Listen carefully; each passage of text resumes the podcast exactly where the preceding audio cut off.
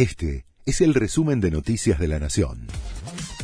La Nación presenta los títulos de la tarde del lunes primero de mayo de 2023.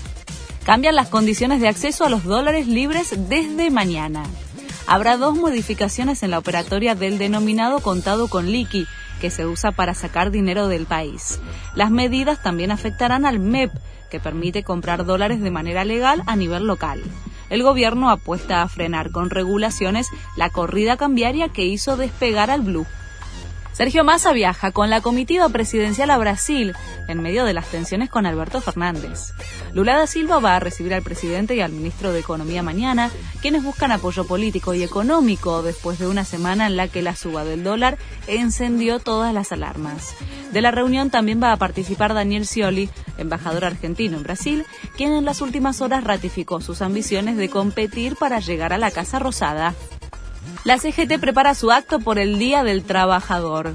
La convocatoria, bajo el lema Estamos a tiempo, está prevista para mañana a las 3 de la tarde en el Estadio de Defensores de Belgrano. La Central Obrera llamará a un gran consenso político, económico y social. Sergio Massa no estará presente porque viaja a Brasil junto a Alberto Fernández. Violenta jornada en Francia contra la reforma jubilatoria manifestantes se enfrentaron a la policía, que respondió con gases y reprimió contra la multitud. La movilización, que dejó a 70 personas detenidas, fue en el marco de la conmemoración del Día Internacional de los Trabajadores. Michelle Obama cantó en un show de Bruce Springsteen.